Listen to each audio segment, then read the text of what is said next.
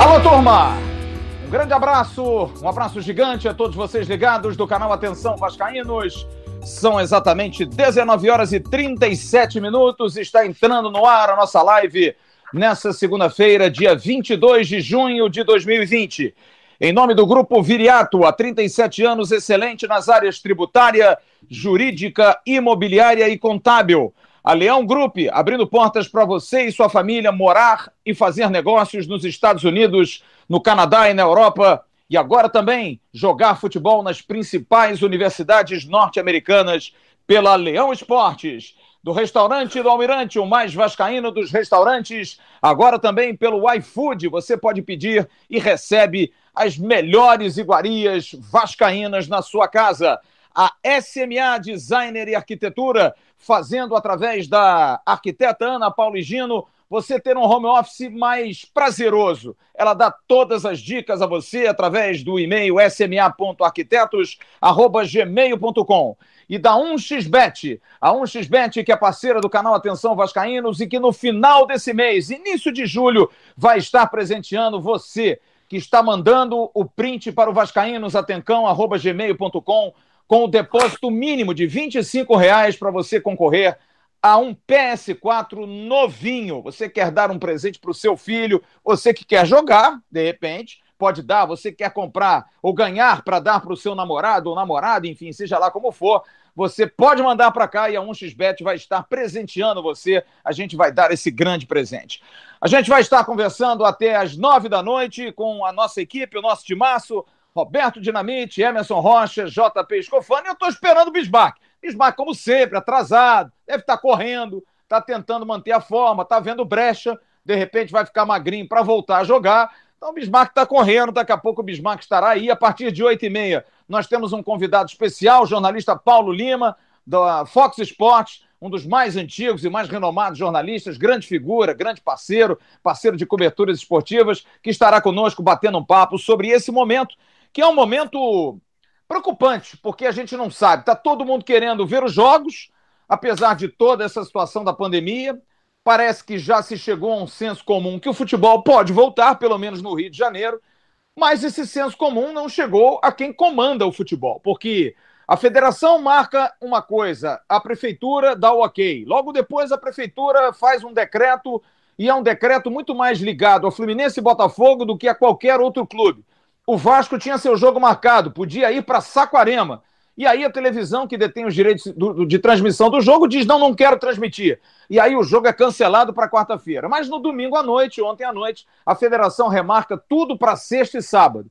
E agora está tendo uma reunião, porque dentro dessa determinação da federação, há ali meio que uma pegadinha de que se você já tem um jogo mais ou menos arrumado, a sua praça já está ok, higienizada, passando por todos os protocolos, e você tem o um aval da televisão, você pode jogar. Ora, bolas, o único jogo que tem o um aval da televisão é o jogo do Vasco com o Macaé. Mas eu já tive uma informação que esse jogo, a princípio, não vai ser na quarta-feira. Mas já já a gente vai falar sobre isso, porque o jogo pode ser em outra data. Mas diante de toda essa confusão, a gente vai abordar essa volta do futebol, esses desmandos, essa situação complicada que o Vasco, para muitos, está se submetendo sem necessidade, para outros não, existe uma necessidade do Vasco ter que voltar a jogar. E nós vamos falar também sobre a medida provisória, essa medida provisória aí que foi instituída de que o clube mandante pode é, garantir por ele mesmo os direitos de transmissão dos seus jogos. Nós tivemos ontem um belíssimo debate comandado pelo JP Escofano, a quem parabenizo, ao Emerson Rocha também pela produção, um ótimo debate. A gente abordou como jornalismo mesmo essa, essa situação da MP. E vamos falar sobre outros assuntos, sobre time, sobre tendência de equipe, enfim. Eu queria dar boa noite com a sua vistosa camisa amarela. Tá bonito, o homem tá bonito, tá, tá magro, tá malhando, que eu tô sabendo, tá em grande forma, tá fazendo. Eu acho que é um homem apaixonado. Eu acho que ele é um homem apaixonado pela vida, acima de tudo professor querido Carlos Roberto Dinamite de Oliveira, é nome de professor, por isso que eu tenho que chamar de professor. Nosso querido Roberto Dinamite, que está conosco. E eu queria que você desse uma boa noite, Roberto. Primeiro, falando sobre toda essa situação. Que se criou uma expectativa enorme do jogo e, de repente, todo mundo ficou frustrado. Não tem jogo, não marca, não remarca. Roberto, você já foi presidente do Vasco, eu tenho que fazer essa pergunta. Parece que os anos passam e as coisas não mudam, meu amigo. O futebol do Rio de Janeiro precisa se organizar minimamente. Até num momento como esse de pandemia, acho que as coisas precisam ser menos favoráveis a alguns e ser mais iguais para todos. Não te parece, Roberto? Boa noite, meu amigo. Tudo bem, Bob? Ah, boa noite, Flávio. Boa noite a todos os amigos, João, Anderson. É, é você colocou bem, Flávio. Eu acho que o futebol do Rio de Janeiro ele tem que deixar deixar de ser de um ou outro e ser o futebol do Rio de todos os clubes, não só dos quatro grandes, mas de todos. E, infelizmente, eu sinceramente não estou entendendo nada com relação a, a, ao que está acontecendo nesse momento. Entendeu? Essa indefinição, né? a federação marca um jogo, depois da televisão é, não confirma, e aí você se suspende a partida. Então, eu, é, eu vejo mais uma vez uma coisa que, que tentar simplificar. Eu acho que os representantes do futebol do Rio de Janeiro têm que olhar o, futebol num todo, entendeu? Eu acho que não o interesse de um, outro, e infelizmente isso vem acontecendo, mais uma vez está acontecendo. Então fica essa indefinição, Vasco Flamengo, Flamengo jogou, o Vasco ia jogar, não jogou, Botafogo e Fluminense não concordam com isso. Então é uma situação já dentro, vamos ver, do retorno do campeonato, está se falando de ter o jogo quarta ou quinta-feira. Então é uma situação realmente é, desconfortável para todo mundo indefinida, porque você perguntar de novo à federação, aos clubes, né, ninguém vai responder uma coisa, ter algo de concreto. E aí fica o torcedor ali, uns querem que volte, outros acham ainda uma coisa precipitada, e fica essa indefinição. E aí é ruim para o futebol. Futebol carioca, brasileiro, mas principalmente futebol carioca. Emerson Rocha, meu querido Emerson Rocha, que está lá em Friburgo. Parabéns pelo trabalho do final de semana, principalmente por ontem, pela, pela pelo ótimo vídeo que nós fizemos em relação à medida provisória, que é um assunto que a gente vai abordar já já. Me parece, Emerson, muito mais um caso, não é de polícia, tá? É, é que é quase igual. Eu acho que é um caso muito mais de política do que um caso esportivo. Eu me, me surpreendi muito com a declaração do prefeito do Rio de Janeiro, Marcelo Crivella, que decretou no sábado, um dia que normalmente é difícil, né, ter um decreto. Os decretos são durante a semana, até para terem validade. E ele tentou se explicar e lançou o decreto, depois fez um vídeo e depois disse que era só para Fluminense e Botafogo. E aí eu fiquei na dúvida. Crivella é prefeito do Rio de Janeiro ou é presidente da Federação Carioca? Porque você fazer um decreto só para que dois times jogassem, colocando até o dia 25, quinta-feira, como base, sabendo ele que tem um jogo remarcado para quarta-feira, como é que faz? Né? Eu não entendi muito essa postura do prefeito. Você não acha, não, Emerson, que na verdade eu acho que deveria ser mais ou menos naquela história do cada macaco no seu galho?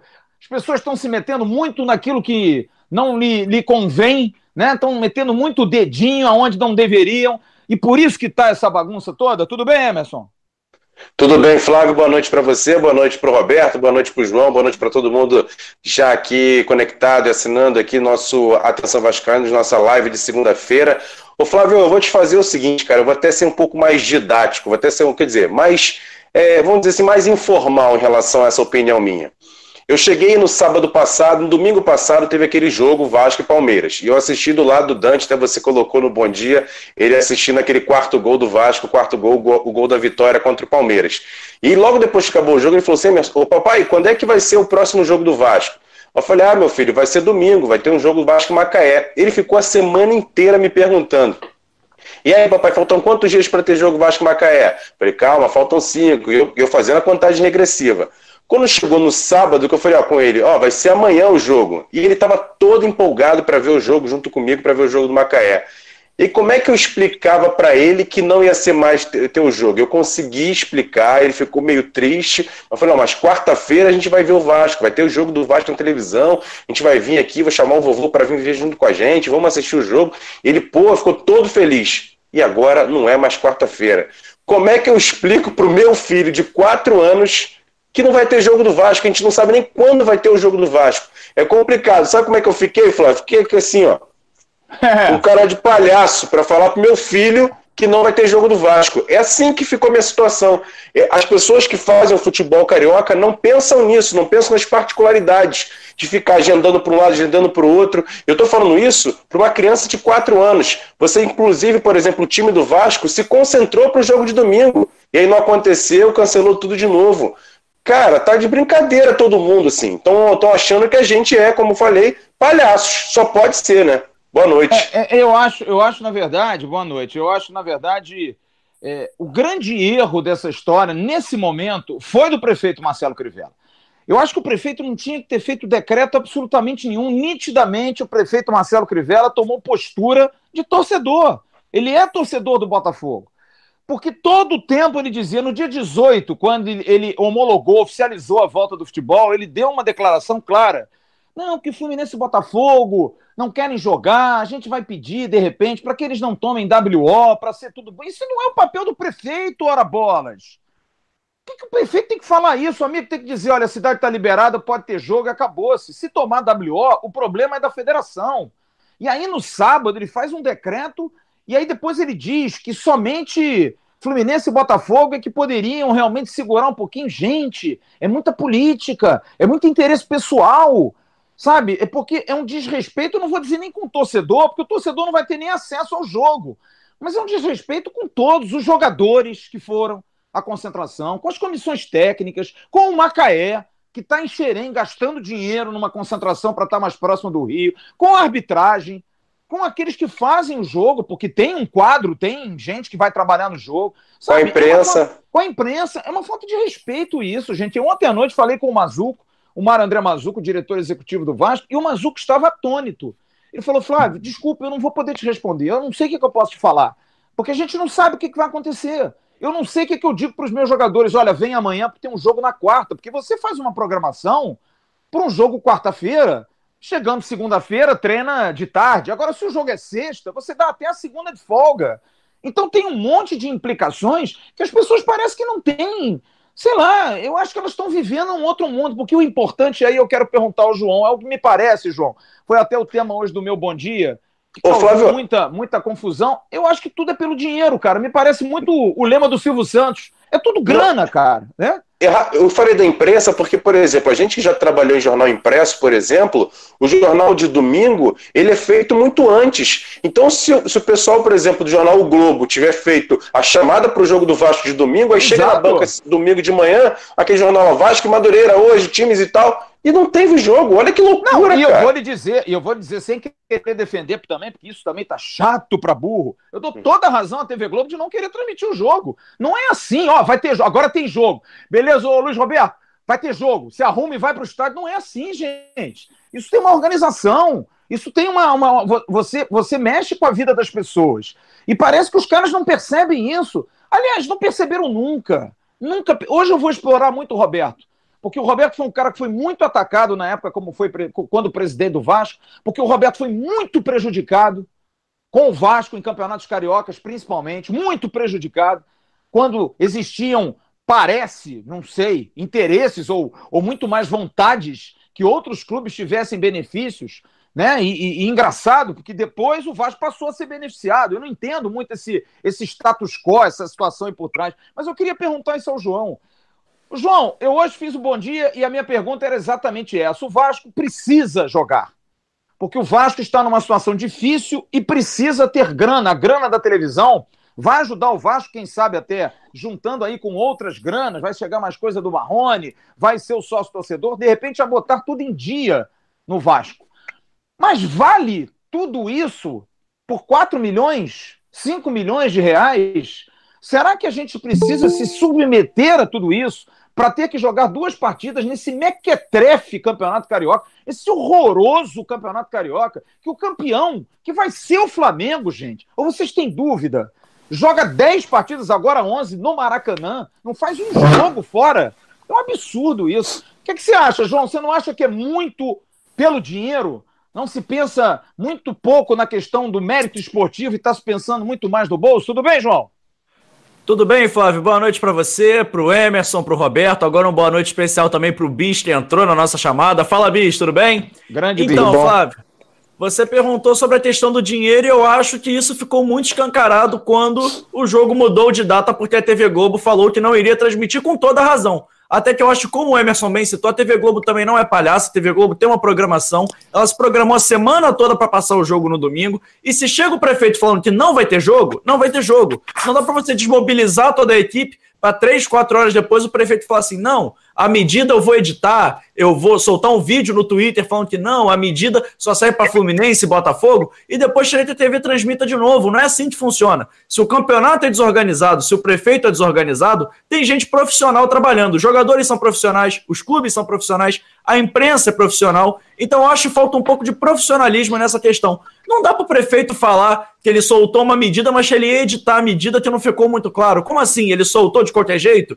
Ele teve um devaneio na hora e falou: vou soltar essa medida? E lembrando do principal, não é só o problema de soltar a medida, não. É que não sei se contaram para todo mundo aí, mas tem uma pandemia acontecendo a maior pandemia, a maior crise sanitária de 100 anos, talvez esse século seja a maior crise sanitária. Então acho que o prefeito está muito preocupado se o Botafogo e o Fluminense vão tomar WO ou não, quando tem coisas mais relevantes acontecendo para a cidade, Flávio. É, bom, deixa eu perguntar ao Bismarck aqui, porque inclusive hoje, até o Emerson nos mandou um vídeo que o Bismarck fez no ano passado, quando o prefeito da cidade do Rio de Janeiro, veja bem, gente, ninguém está aqui, hoje até um assinante nos mandou pelo Instagram alguns áudios falando, poxa, é, vocês estão falando muito da política, porque, por exemplo, a nota do prefeito não era bem assim, enfim, gente, ninguém está querendo defender A, B ou C, eu acho que todos estão errados, inclusive o nosso clube. Acho que o nosso clube está se submetendo a certas coisas que talvez seja pela, pela escassez de grana. Mas o, o Bismarck, é uma, um tempo atrás, quando o prefeito Marcelo Crivella disse que a rodovia, a rodovia, a ciclovia, perdão, deveria se chamar Vasco da Gama, porque já tinha caído três vezes. Eu me lembro que o Bismarck, eu vi esse vídeo hoje de novo, sentou o porrete, mas sentou a porrada e com razão. Porque o prefeito do Rio de Janeiro precisa ter um pouco mais de respeito por, pelo menos, sei lá, não sei quantos milhões de torcedores o Vasco tem na cidade do Rio de Janeiro, mas são muitos. E a gente vê, de repente, uma situação como essa, mas eu queria levar pelo lado do ex-jogador, bicho. Você não acha que a classe também, de alguma maneira, é muito omissa num momento como essa, num momento como esse, se submete muito a tudo isso, sem que ninguém fale, ou o fato de que tem que receber, é questão de sobrevivência, todo mundo tem que entubar e, e, e, levar isso a ferro e fogo. Se você fosse atleta, Bismarck, nesse momento, como é que você se sentiria? Usado? Você se sentiria abusado? Você se sentiria largado ou não? Profissional que tem que acatar as, as ordens. Tudo bem, Bismarck? Boa noite, desculpe aí o horário. Tava correndo, tava correndo. Tava correndo. Tá bom. não, Correio de ninguém não, né? Tem, ó, tem que fazer comida, tem que botar as crianças para estudar, tem que limpar a casa. Tô trabalhando mais do que. Muito, muito, trabalhando muito, concordo. É... Boa noite a todos. É... é essa, essa situação do prefeito não pega muita gente surpresa, né? Até porque uma coisa ele fala numa semana, num dia, depois fala no outro.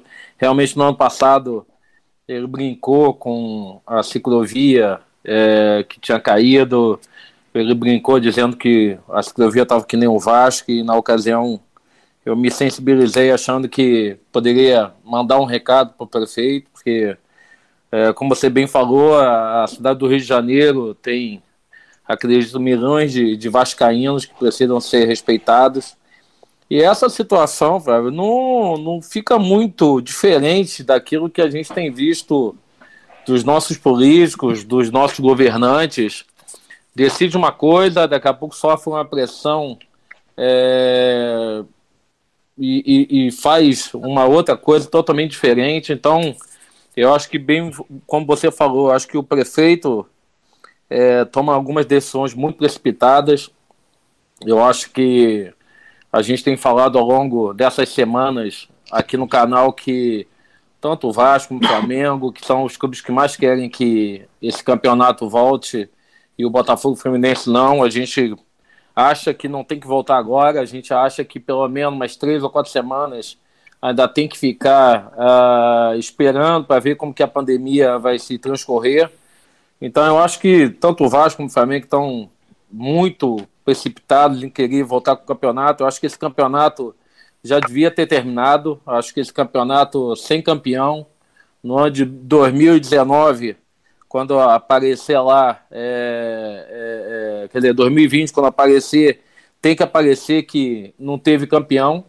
Então eu acho que é, é, é, é uma série de fatores de erros que tenham acontecido e o, e o prefeito está encabeçando essa, essa trajetória aí de tanta gente querendo que o campeonato volte, quando na verdade o campeonato tem que voltar nada. Tem que esperar ainda para poder ver como que a pandemia, principalmente do Rio de Janeiro, vai, vai, vai, vai andar para poder tomar uma decisão de, de voltar ao campeonato, sei lá, daqui a 40 dias, 45 dias.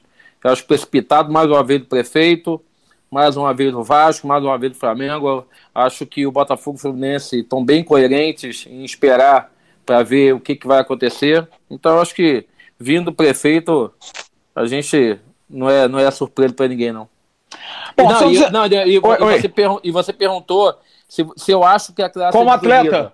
Eu acho que é muito, mas não é de agora, não. Eu acho que é desde a minha época que a, a, a, os atletas não. Eu, vejo na Argentina, quando um clube não paga o jogador, o, o to, todos os clubes, é, se, todos os jogadores se param de jogar, é, é, é, tem uma postura totalmente diferente. Eu vejo na Espanha, eu vejo em qualquer outro país um sindicato forte e não tenho visto isso ao longo dos anos, não é de, agora não, é desde a minha época o sindicato de jogadores é muito enfraquecido sempre. É, eu, eu até cito aqui o exemplo daquele jogador que foi campeão do mundo pela França, o Kanté, que quando voltaram os treinos na, na, na, na Inglaterra, ele é jogador do Chelsea, ele não quis voltar. Ele disse: Eu não vou voltar. Vocês podem voltar, pode até não me pagar, mas eu não vou voltar. É um direito das pessoas. Eu acho que a gente não pode tolir isso. Eu acho que quem está se sentindo ainda inseguro, eu acho que a gente tem direito, a gente tem que esperar. A gente, ninguém nunca viveu isso que a gente está vivendo. Então, acho que a gente precisa entender cada um tem uma reação. Agora, eu vou, inclusive, pedir ao João Pedro para que ele possa interagir com o torcedor, para os assinantes, quem estiver mandando mensagem. Inclusive, João, tô aqui, tô aqui olhando para baixo é porque eu tô no celular. Eu tô olhando para baixo, mas é que eu tô aqui no celular, tô sempre pode interagindo. Mandar. Pode Inclusive, a gente aqui. já teve até um superchat, Flávio, mas já Vamos falando lá. sobre esse assunto, não. É só uma pergunta sobre as moedas do Roberto. Tem uma galera perguntando, mandaram até um superchat. O Gustavo Pereira aqui. queria saber. Eu vou, eu vou, anotar aqui, eu vou responder isso já já. Boa pergunta. Não, é uma boa pergunta. É, o Gustavo Pereira falou que mandou e-mail, que ele não teve nenhum retorno nosso, ele mandou um superchat querendo. Mas tem uma galera interagindo aqui com a gente. Tem uma galera falando sobre essa questão do campeonato, inclusive nosso Mauro Magliano, que é um membro do canal, nosso Mauro, já teve até o nosso debate da semana passada do CT. Grande falou Mauro. que o falou que os atletas estão fazendo parte do sistema. O João Pedro da Rocha também é membro do canal, mandou um olá pra gente, mandou um abraço. O Pedro César acha que o Vasco deveria jogar domingo com a televisão. Eu acho até que tem uma discussão importante a gente ter, porque se o dinheiro da televisão que vale, não seria mais interessante o Vasco sendo o único que tem contrato com a TV Globo? Contrato, eu digo, que Fluminense e Botafogo não querem jogar. Com alguma razão, não sei, a gente vai debater isso. Mas será que se o Vasco, como o único clube com contrato ativo, o único grande, não deveria jogar com a televisão, não deveria passar o quarto domingo, de são dias tradicionais da TV Globo? É uma discussão interessante a gente ter, Flávio. Então toca daí, daqui a pouco eu leio mais mensagem, pode ser? Tá legal, tranquilo. Me lembra só desse superchat que eu vou falar assim. Lembro Bom, eu sim. eu, queria, eu queria levantar exatamente isso, porque eu acho que o bom dia que hoje eu fiz é, é um bom dia que a gente precisa discutir demais. Roberto, vou lhe explorar bastante hoje, porque você já passou por essa situação. Há uma crítica muito forte a postura do Vasco em relação a talvez uma subserviência ou até um, uma aproximação muito grande ao Flamengo. A gente sabe que o nosso canal é um canal de vascaínos, que o Flamengo não dá almoço de graça. Sempre foi assim, sempre foi assim. Eu me lembro quando o Roberto assumiu como presidente do Vasco, a primeira medida do Roberto foi sentar-se na tribuna de honra do Maracanã, ao lado do presidente do Flamengo, Márcio Braga, e o Roberto foi achincalhado por conta disso, porque a torcida achava que não, vai juntar com o presidente do Flamengo, não vai dar certo. Enfim, eu acho que o Roberto está de cadeira para falar sobre isso, porque o Roberto foi muito prejudicado, principalmente no Campeonato Carioca com o Vasco. E eu quero entender, Roberto, se você puder nos falar, até que ponto os clubes do Rio de Janeiro realmente são unidos, são co-irmãos. Existe essa relação? Você acha que é muito perigoso o Vasco estar tão próximo ao Flamengo, que, pelo menos nesses últimos anos, tem se notabilizado por posturas tão antidemocráticas, tão, tão duras, como foi no caso dos meninos, que até hoje não houve nenhuma relação de, de definição da morte dos meninos do Ninho do Urubu. Enfim, posturas complicadas. Vocês acham, você principalmente, Roberto, que o Vasco não é grande o suficiente para andar com as suas próprias pernas? Ou vale lutar pela volta de um campeonato estadual em que o Vasco tem 7% de chance de conseguir classificação, porque o Vasco precisa receber 4 milhões de cota para poder pagar os seus funcionários. O que, você pensa sobre isso, Roberto? Olha, Flávio, eu acho que com relação a tudo isso que você colocou, e é muita coisa, não é pouca, né? Mas é, eu acho que o, o grande caminho para tudo isso é as pessoas abrirem um pouco mais o peito e discutirem é, o futebol carioca no todo. Sempre busquei isso, sempre trabalhei para isso, não só na federação, como na própria CBF, entendeu? Mas tem coisas que já estão ali, já estão ali há bastante tempo, né? relacionamento. Entendeu? Então, eu acho que o Vasco foi prejudicado em alguns campeonatos. Né? E aí é, é, é choro? Não, não é choro, é coincidente, porque sempre aconteceu e tá, sempre está acontecendo com o Vasco. Entendeu? Então, o, o que eu acho que nesse momento, o próprio Bismarck falou, a gente tem uma situação tão séria, tão grave no, no nosso, nosso país, no mundo, a gente está falando do Brasil e do Rio de Janeiro, que parece a impressão no primeiro momento que acabou tudo. A epidemia, cara, não tem mais nada, está todo mundo curado, não tem problema nenhum. Na realidade, entendeu? Acho que a coisa está começando, entendeu? E nós já perdemos muitas vidas. É, entendo e compreendo essa situação com relação à parte financeira, mas torna a dizer, não é só o Vasco e o Flamengo que vão resolver é, é, essa situação. Não é só Botafogo e Fluminense que vão resolver. Então, eu acho que o que, que, o que falta dentro de tudo isso, dentro do processo, e claro, os outros clubes menores que a gente não está falando aqui, e não tem falado com relação aos outros menores, também tem lá né, os seus jogadores, seus profissionais, que são iguais aos jogadores do Vasco, do Flamengo, do Botafogo, do Fluminense, Entendeu? Então, a gente está discutindo muito esse lado aqui, mas tem os outros né, que fazem parte do próprio campeonato. O que eu acho é, é dentro de tudo isso, entendeu? a própria federação, se está falando do Campeonato Carioca, o presidente da federação, o Rubim, ah, tem uma relação boa? Tem, mas é, é botar na mesa e sentar com, com os quatro clubes, entendeu? Ouvir, ou então chamar ouvir um, ouvir outro, mas depois chamar todo mundo junto. Não adianta chamar separado. Ou botar dois numa mesa e daqui a pouco colocar outros dois. Que aí não dá. Então, esse para mim é o grande problema do futebol. E não é de hoje. Entendeu? Não é de hoje. Então, o que eu estou vendo dentro de tudo isso é que a gente parece que está, olha, não tem, não está acontecendo mais nada, Está todo mundo, todo já se achou a vacina, está todo mundo curado e tal. Está tá todo mundo aí sujeito a, a, a, a continuar né, perdendo vidas, que, que é mais importante. Então, é simples, mas ao mesmo tempo é muito complicado. É ouvir para ser ouvido, respeitar para ser respeitado, e coisa que infelizmente não está acontecendo. Mas vem cá, mas Roberto, deixa eu te fazer uma pergunta. Você, como presidente, na sua época, ah. seja bastante honesto, como você sempre é. Você desconfiava das pessoas, Roberto? Você sinceramente ia para uma reunião sabendo que todos estavam ali pelo bem comum? Ou não? Cada um puxava para sua brasa, para sua sardinha? O que, que, você achava? Eu entendia e, e, e via que todo mundo estava buscando ali, pelo menos a, conversava sobre isso, mas na prática, na prática, entendeu? a coisa não aconteceu. Pelo menos eu estou falando a nível de, de resultados, de coisas que aconteceram durante a competição. Entendeu? Então, é, ah, existem falhas, existem erros, e aí é o presidente ou a, que tem que resolver. Não, todo mundo tem que resolver. Só que, coincidentemente, as coisas sempre acontecem do mesmo jeito. Então, você colocou, se um clube é punido, o outro não. Entendeu?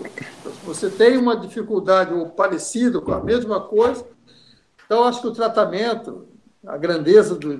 E aí não falo só de Vasco Flamengo, não, os quatro grandes aí, entendeu? Eles têm um peso muito importante no cenário, não só do futebol do Rio de Janeiro, mas do Brasil, porque muitos torcedores são torcedores do Flamengo, do Vasco, do Botafogo, do Fluminense. Então, eu acho que é isso que tem que se sentar e se rediscutir, mas não adianta o discurso, eu ficar falando, você ficar falando e tal, é, é ver o que é melhor. Ah, o prefeito hoje, qual é a, a participação do prefeito? Entendeu? É viabilizar, é dar condições, é ajudar, pô, mas não pode interferir numa coisa, é a mesma Seria a mesma coisa ter uma reunião dos clubes e ir lá para a prefeitura e, e, e, falar que não vai fazer alguma coisa por um problema aqui e ali, que é parte administrativa. Cada um no seu quadrado, cada um no seu pedaço. Eu acho que a prefeitura ela tem que fazer o trabalho dela, entendeu? Precisa fazer e fazer muito, e ver o futebol, e dar ao futebol a condição para que os clubes possam realmente transitar fazer os seus jogos, cumprir as suas obrigações, entendeu? E com isso vamos estar ganhando todos. Mas, infelizmente, claro, hoje, nesse momento, a gente não tem definição de nada, de nada, com relação à área da saúde, com relação a isso que nós estamos discutindo aqui já há algum tempo, ou falando há algum tempo, cada um fala uma coisa sobre o futebol do Rio de Janeiro, que esse é o grande problema. E aí o torcedor, que, claro, não vai estar no estádio, não pode estar no estádio, em razão é, desse problema, mas acho que é o mínimo de respeito que tem que se ter é, com o ser humano, com o cidadão, e aí entra a parte de saúde, mas entra também a parte da competição, que infelizmente ela está tá muito aquém daquilo que se espera e se deseja. Então, ou os clubes sentam e discutem, sai, desculpa usar o termo, mas sai na porrada, conversa e define, fala cara a cara um para o outro, entendeu? Para que as coisas realmente possam se achar um caminho, ou então vai ficar nisso, cara. O Vasco tinha um jogo num dia, passou para outro, hoje não tem definido ainda. Aí entra todo esse processo. Não, o clube tem uma situação bastante delicada financeira. A concentrou, Deve ter concentrado. Isso é um custo. Ah, não teve o jogo. Vai concentrar de novo? É, sabe? Então, são essas coisas que realmente deixa a gente muito triste. Eu estou, é, sinceramente, falando, entendeu? conversando com vocês, externando meu ponto de vista, minha opinião, mas eu não sei o que vai acontecer amanhã com relação ao futebol do Rio de Janeiro, o que vai acontecer na quarta, na quinta, no domingo. Né? E até o que vai acontecer com a população, porque a gente não tem nada com relação a essa situação. Né? De você falar assim, ah, hoje pode ter o um campeonato, porque realmente nós conseguimos é, resolver essa parte que hoje está deixando todo mundo desesperado, preocupado, entendeu? Que é a parte da saúde do povo do, do, do Rio de Janeiro.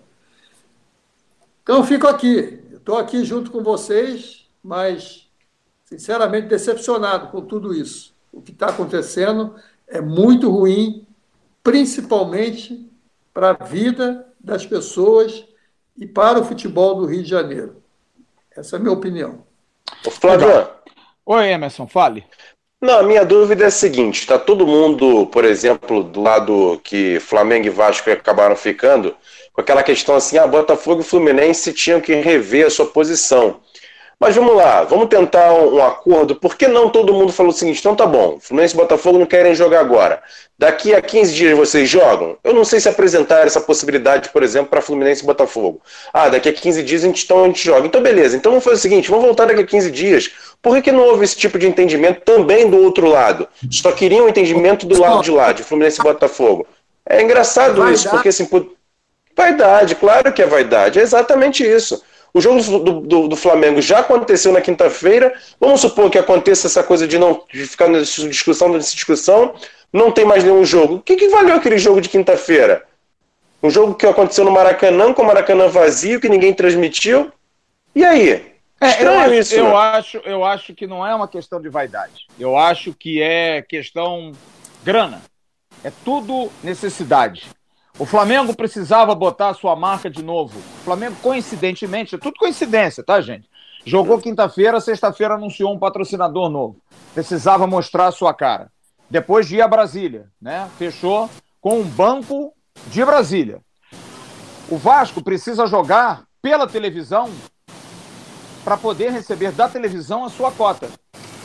É uma necessidade. Então, cada um puxa para o seu lado, cada um está puxando para o seu lado. A minha discussão é entender se vale isso. Será que vale? Não. Não sei. Oi, Roberto. Quando eu, quando eu falo, coloco a palavra vaidade, é que nessa hora o Flamengo tem os interesses dele, interesses que eu quero dizer, os direitos dele, e tem que ser respeitado. O Vasco tem o dele, o Botafogo, o Fluminense e os outros times. A gente está falando aqui basicamente dos quatro. Não é? Uhum. Então, como o Flamengo tem um interesse que para assinar um contrato com o outro, o Botafogo deve ter também, o Fluminense também e o Vasco também. Entendeu? Existe uma preocupação com relação a, a, a voltar de forma antecipada. Ah, o Flamengo estava proibido, começou a treinar, estava proibido, entendeu? Tá. Ninguém podia treinar e tal, voltou a treinar. E não acontece nada, Flávio. Tudo Esse pode. É Tudo pode, é verdade. Entendeu? Não acontece nada. E aí você fica numa situação realmente difícil para você, ah, ah, não digo nem opinar, para você falar alguma coisa além disso. Entendeu? Ah, porque tinha uma marca? Pô, maravilha. Não, a marca é importante, o clube é importante, todo mundo é importante. O que eu falo, quando eu digo que a, a, a palavra é, é, é que, acho que as pessoas precisam ter, acima de tudo, deixar essa coisa da vaidade, é, e, e, e, muitas das vezes eu fui criticado por isso, porque quando eu falo vaidade, é, não é humildade, é vaidade deixar de lado isso um pouco e sentar numa mesa e discutir o que é melhor. Estou falando para os quatro, mas tem os outros times, mas, provavelmente os quatro grandes né, do Rio. Mas isso não acontece, cara. Isso não acontece. Então, se é o Campeonato Carioca, eu acho que a federação ela tem obrigação, a federação ela tem obrigação de chamar e botar os quatro e botar os outros também na mesa para discutir para de uma forma democrática, buscar o caminho democrático. Vai lá, vai votar alguma coisa e tal, todo mundo. Mas ouvir principalmente os quatro grandes, que realmente são os que puxam e que também ajudam, de uma certa forma, a própria Federação do Rio. Então, não adianta chamar um, sentar lá, chamar outro, sentar de separado, ou tem que discutir numa mesa. E aí, quando a palavra diga a palavra vaidade, é, pô, não é você ser bobo, não. Ah, eu tenho meus compromissos, eu tenho isso, isso, isso. O outro tem isso, isso, isso. Eu também tenho. Então, é buscar um melhor caminho para que as coisas possam realmente acontecer. E que, infelizmente, mais uma vez, não está acontecendo. Ah, Roberto, eu vou perguntar isso ao Bismarck. Bismarck sentiu isso na carne como você. A gente sabe a história do futebol do Rio de Janeiro. Desde Otávio Pito Guimarães, é da época de vocês. Quem tem mais, manda, amigo. Quem tem influência. Ou, ou, ou alguém acha que você ganha um campeonato do estado do Rio de Janeiro somente por mérito esportivo. Não estou dizendo que tem que comprar juiz, nem nada disso. Mas se você não tiver um bom bastidor, você não é campeão no Rio. Não adianta. Eu não estou dizendo os outros estados que eu não conheço. Mas sempre foi assim. Porque você falou uma coisa muito séria. E olha que o presidente da federação, que também é vaidoso, muito vaidoso, por sinal, extremamente vaidoso, é médico. O Flamengo, que fez o protocolo de segurança, o jogo seguro, o, o médico do Flamengo, o Márcio Tanuri, foi o primeiro a desobedecer. Tinha que se concentrar 48 horas antes e não concentrou. O Conselho Regional de Medicina, o que fez? Notificou o Flamengo. O que fez a federação? Mudou o protocolo. Não, não precisa. Pode não concentrar. E aí você passa a ter uma impressão de que alguém está levando vantagem. Alguém está sendo, não é vantagem, alguém está sendo protegido por isso. E eu quero entender por que essa proteção para o campeonato, que desculpe, não vale porcaria nenhuma. Porque há dois anos atrás, quando o Vasco foi campeão, aí é um carioquinha. É um carioquinha que não me serve. Aí agora é um carioca da importância. Tem que voltar, pelo amor de Deus. Então alguém vai me convencer que é porque ser campeão, porque vai ser importante. É porque tem interesse, galera. Vamos parar de hipocrisia, vamos parar de mentir pro torcedor, porra. Isso é piada. Isso é uma piada. É claro que alguém tem interesse nisso. Você acha que se o Vasco concentrasse 40, não concentrasse 48 horas antes, a federação ia revogar o protocolo? Olha, o caso dinheiro com vocês, que não ia. Eu duvido se ia. Se o Roberto fosse presidente, ia tomar punição.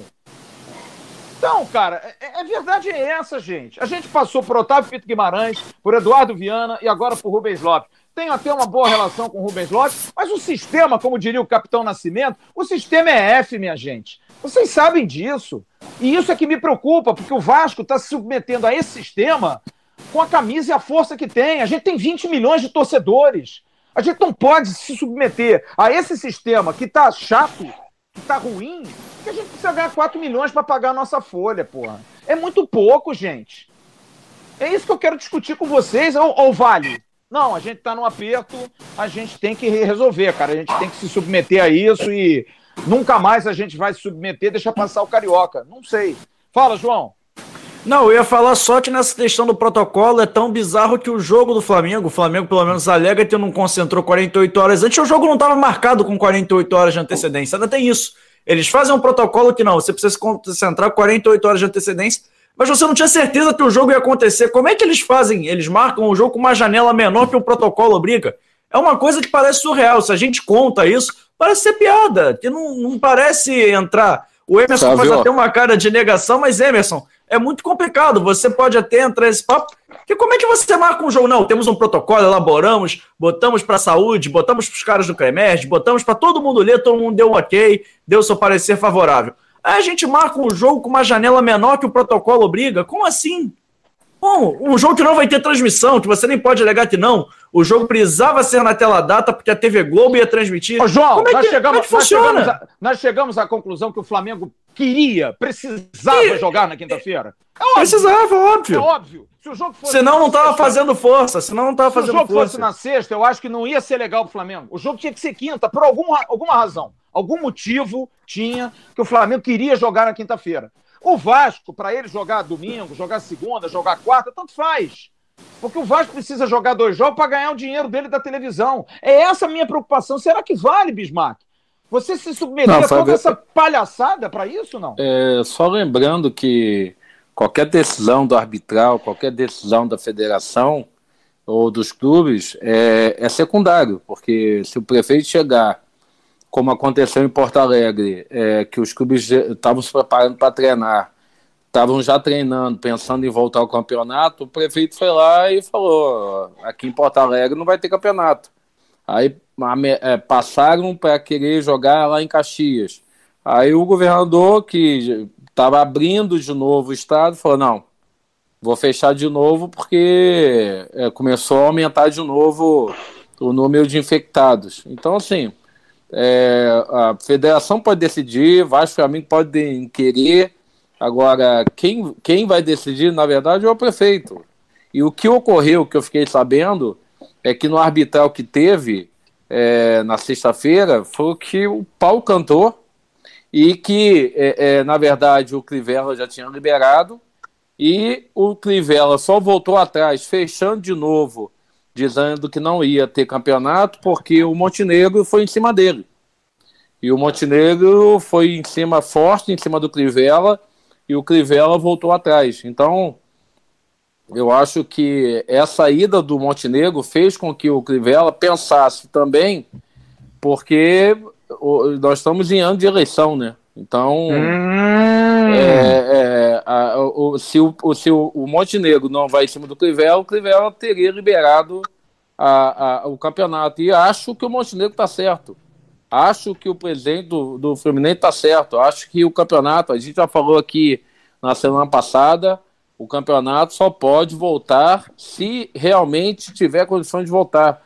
Eu, eu falei anteriormente, acaba o campeonato. Esse campeonato carioca é, é, tem terminar como o campeonato francês terminou, como o, o, o, campeonato de vários lugares do mundo inteiro terminaram. Então, é, é, essa a, a, só voltou atrás porque o Montenegro foi em cima dele.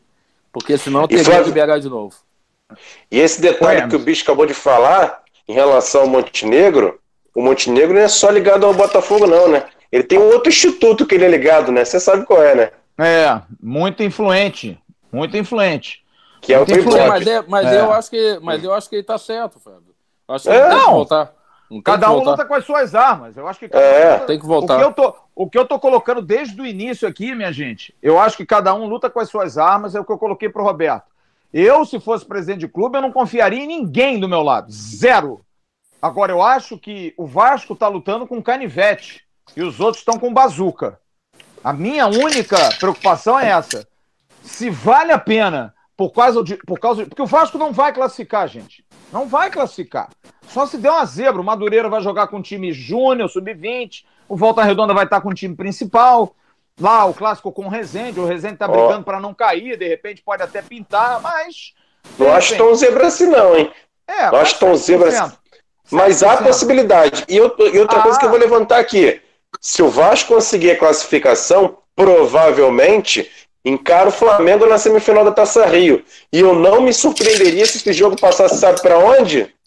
Hum, Brasília. Brasília. Eu também é... é isso aí, gente.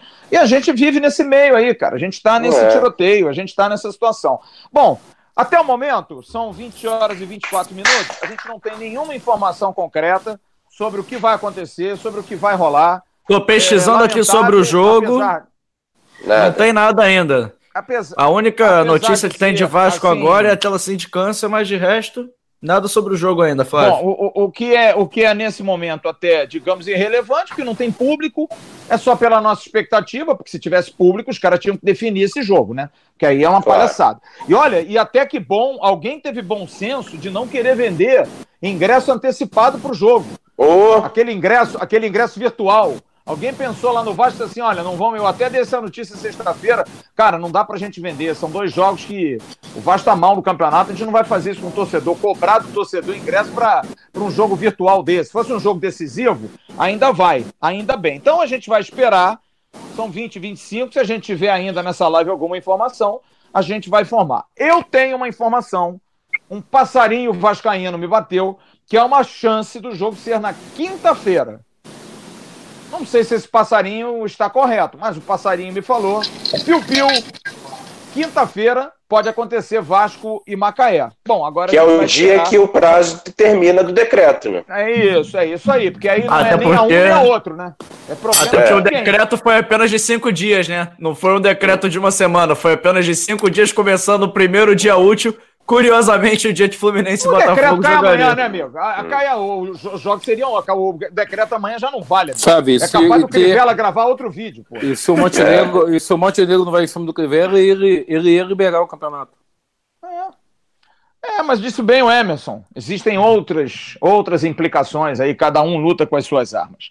Olha aqui, são 20 horas e 26 minutos. Já já a gente vai ter um convidado. Esperar que ele está participando lá do do trabalho dele lá na Fox, o Paulo Lima, jornalista, que vai vir bater um papo com a gente, porque eu vou conversar com vocês sobre outros assuntos, como, por exemplo, vamos falar sobre essa medida provisória aí de que os clubes é, mandantes têm direito à transmissão. Para muitos, de negociar os seus direitos de transmissão. Para muitos, seria uma independência, cada clube ter a sua o seu caminho de, de, de poder é, é, transmitir os seus jogos, vender os seus jogos. Para outros, é uma brincadeira só para rico. Clube que não está bem financeiramente, como o Vasco, por exemplo, pode ser extremamente perigoso. Vou falar sobre as informações que eu tive aqui do time, de que existem alguns jogadores que estão treinando muito bem, em especial um trio. Martim Benítez, Germán Cano e Thales Magno. Esse trio aí vem treinando muito bem, vem fazendo ótimos treinamentos e o Ramon Menezes está muito entusiasmado com esses três. Vou também tocar no assunto da renovação do goleiro Fernando Miguel e da possível renovação de Raul e Ricardo Graça. A gente vai falar sobre esses assuntos já já. Além do menino Mar... Matias Galarza, gringo lá, o Paraguai de 18 anos, que está chegando para o Vasco para reforçar o sub-20. 20 horas e 27 minutos. Eu vou dar uma faturada aqui. Vou tomar, vai tomar seu, seu Gatorade, seu isotônico. O Bismarck está tomando isotônicozinho, Roberto tomando sua aguinha. O Emerson também a tomar sua aguinha. O João com esse microfone que parece um, o Roberto Carlos é, no especial de final do ano da Globo, mas tudo bem. Emoções. Flávio, é, Flávio muitas, rapidinho. Muitas emoções. Oi, João. Rapidinho, só para falar da sua pauta aí, eu acho que você só esqueceu de relembrar um gol importante, faz aniversário hoje, vai ter uma pessoa que vai ficar chateada se a gente não tocar nesse assunto. Eu Duas? sei quem é. eu Não, sei duas, quem é. mas uma tá presente, a outra não. Uma mas tem que ficar passe. muito Não, os é, dois estão presentes, pô. É, não, mas um participa diretamente, Emerson Rocha. Ah, tá, tudo eu bem, não era tudo bem. nascido, me ajuda a te ajudar, Emerson Rocha. Pô. É porque eu acho que essas coisas assim, principalmente quando a pessoa está presente, ela vê como ela está ficando velha, entendeu? Então, de repente, é uma lembrança. O gol de Cocada. Tá fazendo quantos anos hoje o gol do Cocada? 32. 32 anos. E eu queria, eu, eu, eu queria debater também com o Biz e com o Roberto a fala do Bruno Henrique. Qual é a que quem fala? falou? Ele Mais disse uma. que o maior freguês que ele gosta de fazer gols é o Vasco. É, tá bom. Isso eu já ouvi muito também. Já já a gente vai falar sobre isso. É, tá? vamos. Prepara aí as carrapetas, a gente vai, a gente vai falar sobre isso. Deixa eu dar um recado aqui, dizer que a J Lopes é o braço jurídico do Grupo Viriato, criado para dar assistência em todas as importantes decisões que o mercado exige. Os advogados associados atendem os clientes do grupo e também a você que tem a necessidade de uma consulta personalizada. O empresário que precisa legalizar seu negócio, fazer contratos, cuidar de ações e demais serviços que um bom advogado pode dar, deve se dirigir à empresa. Marque uma visita e conheça o que um ambiente de extremo profissionalismo pode trazer até você. Segurança e cuidado, prezando a qualidade e a personalização do atendimento. Avenida Braz de Pina, 918, sobre a loja. Vila da Penha, telefone 3341-2200. J. Lopes Advogados Associados, uma empresa do Grupo Viriato, há mais de 37 anos, sendo excelente. Abrindo as portas para você, a Leão Group está trazendo sua família para morar e fazer negócios nos Estados Unidos, Canadá e Europa. Marque uma consulta online pelo e-mail contato arroba leongroup.com ou pelo Instagram no direct arroba leongroup e veja que tipo de vistos cabem no seu perfil. E agora, a Leão Esportes, que leva você para jogar futebol nas principais, além de estudar, nas principais universidades norte-americanas. Chame pelo WhatsApp, anote aí, um, na verdade, mais um, 321-888-7211, mais um, 321-888-7211. Descubra como concretizar esse sonho. Leão Esportes, braço da Leão Grupo, levando você para jogar bola nos Estados Unidos. O restaurante do Almirante, o mais vascaíno dos restaurantes, de 11 às 4 e meia da tarde pelo iFood ou pelo telefone 999420296. Só falar com o Fabiano, entrega em toda a cidade do Rio. Vascaíno, ajuda Vascaíno. Vamos pedir, se deliciar com as iguarias, como o bacalhau Vasco da Gama, o arroz de polvo, o camarão a Monte Carlo e muito mais. Agora também aos domingos. Um grande abraço ao querido Arthur, que antes da live me ligou. E aí, manda um abraço para mim, vou mandar um beijo para neta do Arthur, a Mel, a Melzinha, que está fazendo lá com, com, com, com o vovô, fazendo aquela confusão, aquela bagunça boa de criança. SMA Designer e Arquitetura, fazendo o seu home office mais prazeroso. Entre em contato com sma.arquitetos.gmail.com e peça uma consulta com a arquiteta Ana Pauligina. E ela vai dar a você o caminho para tornar a sua tarefa em casa mais leve e eficaz. A melhor cadeira, o melhor móvel, a melhor iluminação e todas as dicas para que você renda em casa no seu trabalho. Grande abraço ao Mauro Maliano, grande figura. E a 1xBet, que está presenteando você com um PS4 no final desse mês. Cada um tem um número. Vocês chegam lá, tem um númerozinho automático. A gente vai sortear um número. Ó, tem gente do Acre, tem gente do Espírito Santo, tem gente da Bahia, tem gente da Paraíba, muita gente do Rio de Janeiro. Vai ser bem bacana. Como é que você faz? Vai lá, printa, entra aqui embaixo nos comentários quando essa live virar um vídeo. Vai ter lá um link, entra no site da 1xBet, faz o seu depósito de 25 reais mínimo. Tem gente que tá mandando 100, 200, não precisa, gente. Quanto maior, Não é porque vai ter mais chance, é sorteio, é na sorte. Você faz o depósito, manda para vascaínosatencão.gmail.com e participa para ganhar um PS4 novinho, zero bala. Bismarck disse que ia participar, não participou, pô. Quer dar um PS4 pro Lorenzo, não, pô? Pelo amor de Deus, tá louco. Ô, Ô Flávio. Pão duro. Fala aí, Emerson. Duas informações. A gente falou sobre o jogo do Flamengo na quinta-feira, mas teve jogo do Carioca na sexta, né? Português e Boa Vista empataram em 0 a 0 e com isso Madureira e Boa Vista são os dois times do Rio classificados para a Série D do Campeonato Brasileiro de 2021. E outra coisa que também eu vi aqui no jornal local aqui de Nova Friburgo, na verdade da região aqui, região na, na verdade do interior, e que o americano está se preparando para o jogo do América para saber que quem vai ser o rebaixado do Campeonato Carioca. Ainda tem meu isso. Deus, meu Deus. Olha, esse jogo português e Boa Vista deve ter sido. Um grande abraço ao meu querido Danadinho lá em Juiz de Fora. Um joguinho gostoso! Deve ter Oh. sido uma maravilha. Como diz Aqui, nosso. Alberto Brandão, deu calo na vista. Deu calo na vista. Eu queria perguntar ao JP Escofano, parabenizá-lo pela apresentação, muito legal ontem o debate sobre a MP. Só fazer um resuminho, porque é um assunto complexo. Queria saber de vocês aí, você e o Emerson principalmente, para depois a gente entrar aí nesses outros Opa, assuntos de time. tem convidado, hein? Opa, Esse- peraí, tem convidado no ar e convidado é prioridade, né, Flávio? Pera Já, aí, já, calma. A gente vai apresentar. Vocês estão muito assodados, muito. Calma, gente. Essa MP aí, cara, vocês acham que pode ser perigoso? É positivo? É, é brincadeira de rico? O que, que vocês estão achando disso, João? Flávio, então, eu acho que a MP, por um lado, é boa. Eu não vou, eu não vou- vocês vão falar que eu vou ficar em cima do muro, mas não é isso. já eu tá, acho já senti. Já já tô em tá. cima do muro, é. Mas eu acho que se a MP, se os clubes sentarem e negociarem todos como um bloco, se fizerem pequenos blocos para negociarem, é boa. Se for cada um por si e depender disso, eu acho que vai ser bastante complicado. Até é um panorama geral que a gente deu no nosso debate, inclusive para você que não viu, tá tanto disponível no nosso canal no YouTube, tanto também no nosso, no nosso podcast lá no Spotify e demais agregadores.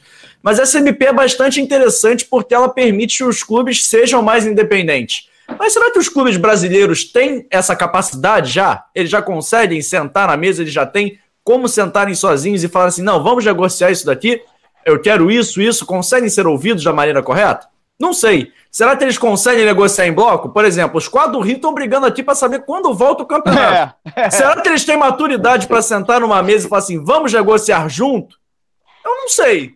Eu acho Vamos, que pode ter. amiguinhos, amiguinhos, vamos Isso. sentar e conversar? Não. Eu acho que essa coisa de todo mundo negociar junto, negociar separado, funciona quando o clube tem um dono, tem alguém que bota o seu próprio dinheiro e manda. Quando é uma coisa mais amadora, que não, que não é meu dinheiro, não é meu clube, eu vou embora daqui a um tempo, eu não sei se isso vai ser muito benéfico, não, mas é só minha humilde opinião.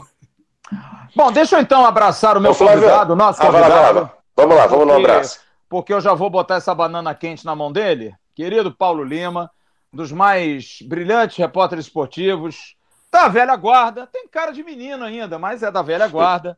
É uma figura muito bacana, é um cara assim de primeiro de muita cultura, de muita educação, de muita de muito jornalismo na veia, sempre foi, e é um é um cara assim do bem, né? Aquela pessoa que a gente gosta de conviver, tá sempre animado, sempre feliz. Com certeza entrevistou muito Roberto e Bismarck. E o nosso Paulo Lima, eu queria dar boa noite a ele, agradecer. Acabou de, de, de sair do, do, do, do programa da Fox, de onde ele estava, do expediente. E eu queria saber dele já para dar boa noite. Você acha que essa MP é brincadeira só para rico? Ou dá para a galera que está ali engatinhando pensar em negociar seus próprios direitos que de repente dá para ganhar um troco? Querido Paulo Lima, tudo bem, meu amigo? Flavinho, só tem que pedir pro Paulo desmutar o microfone um- dele. Tem que desmontar. Paulo, Paulo, se tiver, só clica na tela, se tiver pelo celular, Isso. clica na tela, vai aparecer o microfone. Isso, foi. Aê, vivendo e aprendendo. Vivendo e aprendendo. Grande Paulo Lima! Um abraço, Flávio, um abraço a todos. Emerson, obrigado pelo convite, a todos vocês. Valeu. Impressionante. O Roberto eu tenho visto com mais frequência lá na, na Fox, né? Recentemente sobre fotos lá em São Januário. Mas o Bismarck, meu camarada, eu não vejo o Bismarck. Tudo bom, Paulo? Tudo em paz, meu camarada. Bom te ver. Estou Bom lembrando, também. desculpa fugir um pouco do assunto, mas como a Copa de 90 está completando 30 anos e convivemos juntos na Copa de 90, o Bismarck era o mais jovem daquela seleção, estava na bola, era um talento e a gente sabe, eu conheço o Bismarck há muito tempo lá dos corredores de São Januário, Prazerzaço rever o Bismarck e o Roberto. Obrigado, Paulo. Igualmente. Monstro, monstro, igualmente. Roberto Dinamite. Muito prazer e obrigado pelo convite de todos vocês. A, respeito da MP, é evidente que se cria o conflito, se cria a divergência de opinião, é, é, é porque a MP do Flamengo é, pode, é, virou uma chancela, virou uma marca. Dá direito, sim, aqueles clubes que são mandantes a negociar de maneira diferente. É, é questionável, é, uma, é um pensamento, é uma reflexão, mas os pequenos, por exemplo, Bangu e Flamengo, o prejuízo do Bangu, o estádio estava fechado, cento e, quase 160 mil reais. Aí o prêmio pobre não tinha dinheiro para pagar, o Flamengo foi lá e pagou. Mas para o futuro, com casa cheia, com é, um volume de, de, de, comercialização maior, de marketing, de merchandising, eu acho que isso pode ser, sim, uma, uma válvula de escape, uma saída para os clubes menores, e também você desvincula um pouco, né, vamos dizer assim, desse cartel que é a, a, a TV Globo, que é onde eu passei boa parte da minha vida. Então, eu, eu não acho que seja ruim, não, mas precisa aprimorar e muito, e muito, e muito, e muito. A gente sabe que é uma jogada política, sem dúvida, é uma jogada política com o Flamengo de carro-chefe nisso tudo, mas abre uma perspectiva de mercado. Né? Abre uma perspectiva de mercado. Você vai ter mais mídia digital, você vai ter mais concorrência, você vai ter mais exposição dos seus patrocinadores, poder colocar na marca, por exemplo, patrocinador para o dia do jogo, por que não? Né? Então, é um caminho. Evidente que hoje a chancela é o Flamengo, se crava isso, se carimba no Flamengo, sim, é verdade. Mas com o tempo, pode ser uma abertura de mercado muito positiva, Flávio. É, eu acho só que, na verdade, os clubes precisam se estruturar. Existe uma necessidade de estruturação. Eu não consigo ver hoje, por exemplo, no nosso clube aqui no Vasco, que é a nossa discussão, a nossa, o nosso fogãozinho além, o Vasco estrutura para poder transmitir seus próprios jogos. Acho que precisa, urge, Acho que é um absurdo o Vasco ter uma TV que tem 500 mil seguidores, acho muito pouco. O Vasco era para ter 5, 6 milhões de seguidores, não é para ter. Tem, tem youtuber aí que tem 30 milhões e o Vasco tem 500 mil, porque não é algo bem trabalhado. Então eu acho que precisa melhorar, precisa criar esse hábito, precisa se estruturar. A minha única preocupação é que num país em que as pessoas sempre querem levar vantagem, na hora de sentar para negociar, os caras vão olhar a sua posição na tabela. E se você estiver lá embaixo, meu amigo, quem paga muito no início vai pagar pouco no final. E aí você vai ficar na mão dos caras. Também tem que se pensar um pouco nisso. Se você não tiver estrutura. Se você tiver estrutura, você vai poder transmitir seus jogos, enfim, das suas televisões. Mas esse é um assunto que é um assunto. É digamos assim, com mais tempo para discutir. Como disse o João, você pode curtir no nosso Spotify, pode também curtir é, no canal. A gente fez ontem esse debate aí com a presença do querido Jorge Luiz Rodrigues, que você conhece tão bem. O nosso japonês deu um show aqui, deu muita informação, muita gente reclamando. Ah, o Jorge Luiz falou muito de Flamengo, Flamengo. Flamengo. Gente, quem fez a medida provisória foi o Flamengo. O Flamengo é que meteu o dedo lá em cima do presidente. A gente tem que falar a realidade, ué. Não, adianta a gente pensar aqui em clubismo. O Vasco pode ser que entre aí no bolo, mas quem fez o carro-chefe foi o Flamengo. A gente tem que é, é, é, contar a verdade. Deixa eu trazer um assunto aqui para vocês, porque é um assunto que eu acho que está muito mais ligado ao nosso dia a dia. Eu gosto de conversar sobre bola, cara, negócio de futebol, porque ficar falando de política, briga para lá e briga para cá. O Vasco tem três jogadores, e eu vou, eu vou continuar com o Paulo Lima, depois eu vou ouvir tanto Roberto como Bismarck. São três jogadores em que se deposita hoje uma ótima esperança, pelo menos as informações das últimas semanas que podem ajudar o Vasco no Campeonato Brasileiro. O Campeonato Carioca eu acho que já, já passou. O Martim Benítez, o meia atacante que veio do Independente da Argentina. O Germán Cano, que é o artilheiro do Vasco na temporada. Os dois argentinos vêm treinando muito bem. E o Thales Magno, que faz aniversário agora no final dessa semana. Faz 18 anos, impressionantes 18 anos, já tendo já esse talento todo. E que eu recebi uma informação que poucas vezes se viu o Thales tão feliz animado, que o Thales talvez tenha sido o único beneficiado na pandemia, porque se não tivesse a pandemia, ele não jogaria, porque ele teve uma lesão no final de fevereiro, ele ficaria fora dos jogos decisivos da Sul-Americana. Não teve pandemia, ele conseguiu se recuperar e está bem agora. Paulo, e tem outro detalhe, Flávio. Oi, oi. Sabe por, do porquê do Thales Magno estar tá com essa felicidade toda? Tem alguma coisa relacionada ao coração também. A gente vê no, então, nas então, redes sociais. Então, então a gente vai contar isso aí em breve. Mas, Paulo, você acha que esses jogadores, é, diante de um Vasco que não é o Vasco protagonista, com grandes craques, talvez formem aí uma espinha de um time que, nas mãos do Ramon Menezes, precisa mudar sua característica, precisa mostrar futebol em 2020 coisa que o Vasco não fez no comando do Abel Braga. Talvez colocar aí um sangue latino, colocar esses dois gringos para correr. O Guarim hoje voltou. Esses três gringos talvez sejam aí um, um alicerce para o Vasco dar uma mudada, uma modificada para o Campeonato Brasileiro. Você acredita que o Vasco possa fazer o um melhor papel no segundo semestre, Paulo? Olha, com os três e com o Guarim. Eu acho que sim. O Thales Magno, pela ordem, Thales Magno, Guarim, o Cano e o Benítez, nessa ordem, pelo menos no meu Paulo Ímpar da Pelada, eu escolheria assim: Thales Magno, Guarim, Cano e Benítez. Esses seriam os meus elencados. É possível. E quando você fala na juventude do Thales Magno, a gente está o Bismarck aí, que com 18 anos também gastava bola. E por que não? Né? Para quem conhece a história do Vasco, sabe muito disso, dos mais jovens a participar da seleção brasileira de 90 na Itália, como eu falei. Evidente quando você fala de talento dos jogadores, e a individualidade é fundamental, ela é preponderante, né?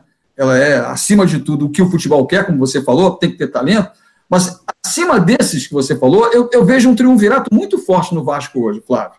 Eu acho que a volta do Antônio Lopes, experiência, vivência, profissionalismo, né? um vencedor, um homem que sabe planejar um bom esquema, que fez curso na CBF, com o Júnior, que é filho, que também tem capacidade para isso, e com o Ramon, que vem de um aprendizado, e nessa escola, nesse triunvirato dos três, aí, desses três nomes do Vasco da Gama, podem fortalecer sim o Vasco, podem. Dizer que o Ramon hoje é um cara já maduro, né, experiente, vivido, cascudo, não é verdade. Mas ele tem um costado muito forte. Porque qualquer confusão que tenha no Vasco daqui para frente, qualquer coisa que tenha de crítica pesada, o Antônio Lopes vai matar no peito e vai sair jogando e vai dizer que esse negócio é comigo, não é com o Ramon. Então, esses quatro jogadores, com um pouco de base que o Vasco tem, e a saída do Marrone péssima, isso aí, né? A gente já está sabendo o que vai acontecer. Não pode é perder, por exemplo, o Thales Magno. Se deixar o Thales Magno embora pelas propostas que podem aparecer e que o mercado começa a ficar efervescente depois dessa crise da pandemia e, consequentemente, quando abrir a janela do futebol europeu, embora para a Europa eu acho péssimo. E o mercado brasileiro talvez não tenha dinheiro para comprar o Thales Magno no Vasco. Mas força ofensiva, isso aí vai sobrar com esses três principalmente. O Cano, o Thales Magno e eu acho que o, o Guarim, para mim, na temporada passada, se voltar colombiano jogando que jogou no seu período debaixo da gama e, acima de tudo, com a responsabilidade que teve lá atrás na Inter de Milão, pode ser um desequilíbrio favorável ao Vasco no meio-campo. E acho que o Cano ainda prefiro aguardar. Tem sido artilheiro, tem sido goleador, feito gols importantes, e o Benítez é um ponto de interrogação que a gente vai ter que esperar para ver jogar. Bicho, o que, que você acha? Você acha que dá para animar um pouquinho, que de repente essa galera pode fazer um Vasco um pouco mais competitivo, pelo menos ter um espírito mais latino e que o Vasco tenha um pouco mais de esperança em fazer um bom campeonato brasileiro nessa temporada, bicho? Ah, tomara, né, Fábio? O, o Paulo falou bem. Nesse, nesse trio aí, é, eu botaria mais, faria um quarteto que seria o Martim, porque eu acho hoje o Martinho o jogador melhor jogador que, na minha opinião, o Vasco tem hoje é o Martim. Depois eu, eu, eu acredito que seja o Thales. É, numa pelada também, eu também chamaria primeiro o Martim, depois o Thales, depois o Cano, depois o Benítez, que nem o Paulo falou. Martim A não, gente... Guarim, Guarim. Guarim, Guarim e Benítez no, no, no meio campo. Eu acho que o Vasco tem esse quarteto aí que possa é, nos dá alegria na volta do campeonato. É, o Ramon é, é, é uma incógnita ainda, mas que a gente possa.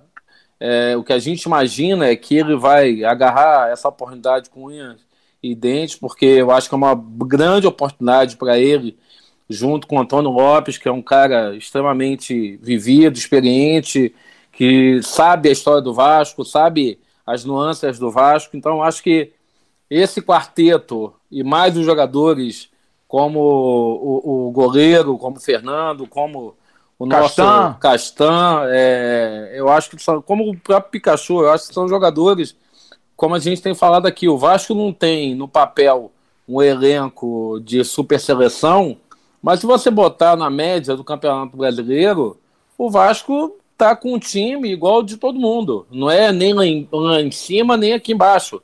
Se você for botar quais os clubes que poderia ter aí um plantel um pouco mais diferente, seria o Flamengo, seria o Palmeiras, seria o Grêmio, seria de repente o Inter, mas o Vasco está na, na, na, média ali do, do, das equipes que tem bons jogadores, tem bons estrangeiros, e a gente espera que com esses estrangeiros e com Thales voltando à forma física, é, estando motivado, que o Vasco possa voltar e entrar no Campeonato Brasileiro de forma mais é, é, confiante do que nos anos anteriores. A gente sempre começa o campeonato muito mal, a gente sempre começa o campeonato dando um susto na, na nossa torcida e depois o, o negócio anda um pouquinho, parando um pouquinho e sempre no final a gente está sempre preocupado com quantos pontos o Vasco está, com quantos jogos faltam. Então acredito que esse quarteto aí, eu acho que tem tudo para dar uma alegria ao Vasco esse ano. Roberto, o Vasco recebeu um oferecimento de um zagueiro uruguaio chamado Fabrício Formiliano, zagueiro do Penharol, zagueiro central, já jogou no New Old Boys da Argentina. É um jogador muito forte, eu já vi jogar, já vi vídeos e partidas dele.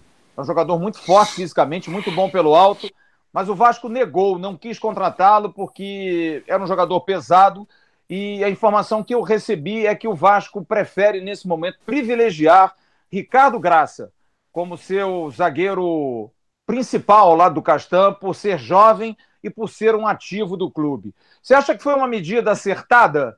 É, de repente, hoje, dizer: olha, o Ricardo Graça, o Miranda, o Ulisses, a molecada que está subindo da base, eu vou apostar nesses guris para um campeonato brasileiro? Ou de repente era legal trazer um jogador mais experiente, um uruguaio, para fazer a zaga ali e, e, segurar esses garotos ainda um pouquinho mais para frente, Roberto?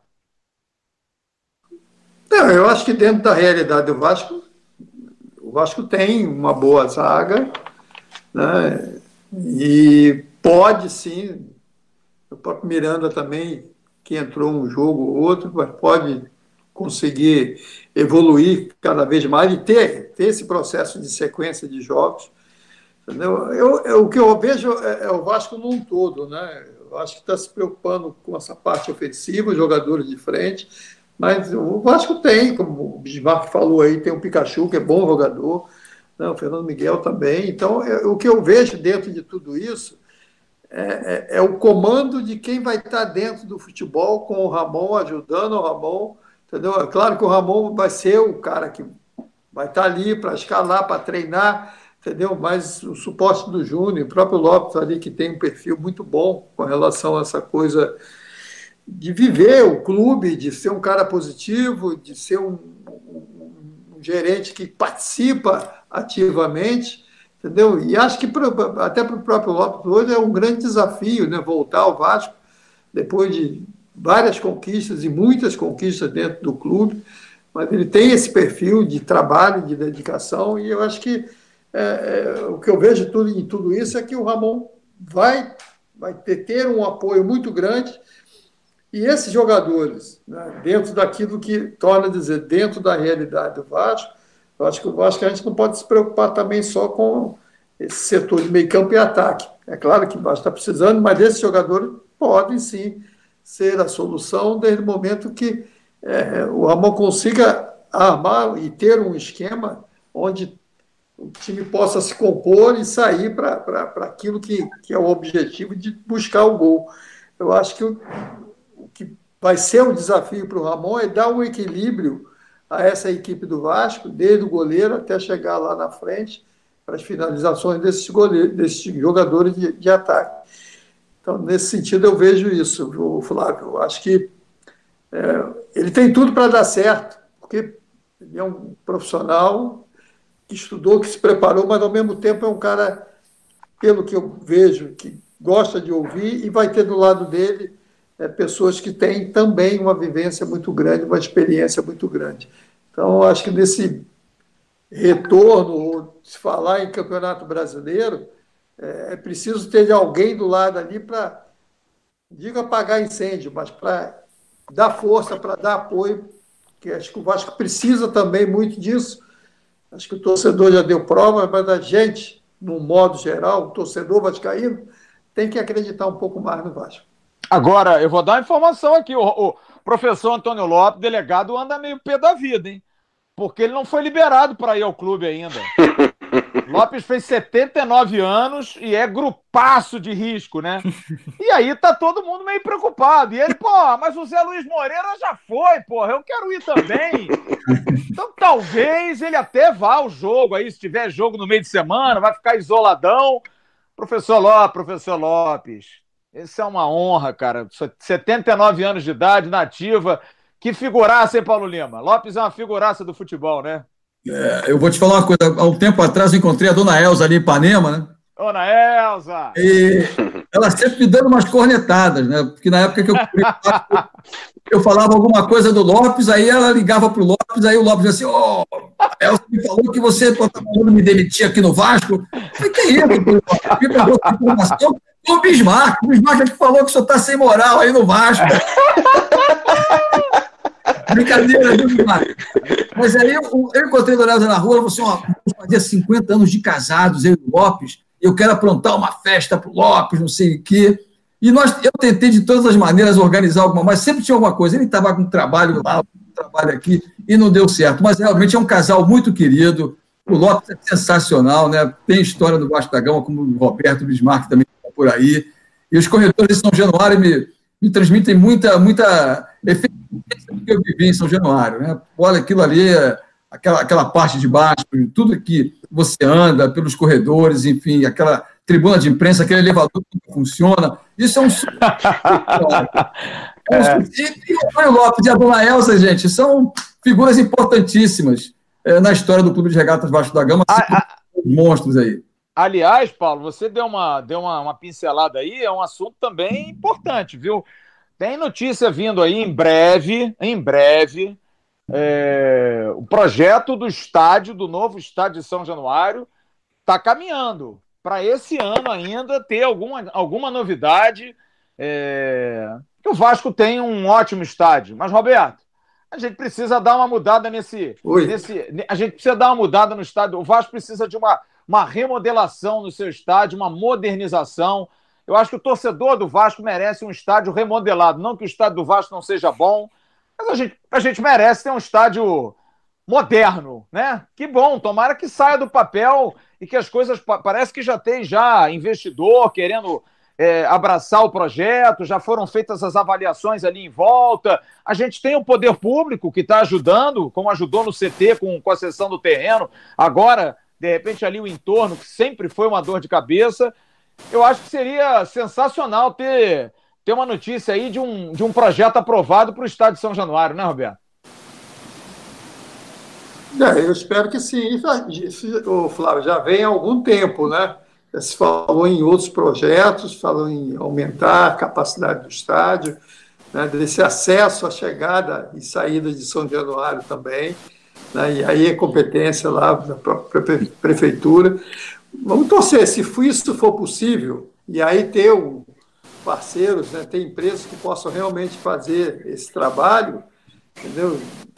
Para atender, vamos dizer, essa demanda maior do torcedor do Vasco, eu acho que é super importante, mas a gente tem que também, é, dentro disso, olhar esse aspecto né, financeiro do clube, porque se você projeta uma coisa como essa, você também tem que projetar no outro lado, que é ter uma equipe realmente forte, competitiva. Então, acho que uma coisa leva a outra. Se realmente acontecer essa coisa, São Januário vir a ter uma capacidade maior e aumentar São Januário, é, tendo parceiros, eu acho que super válido. Eu sou totalmente favorável. Agora, tem as outras obrigações que acho que vêm em cima disso também. Né?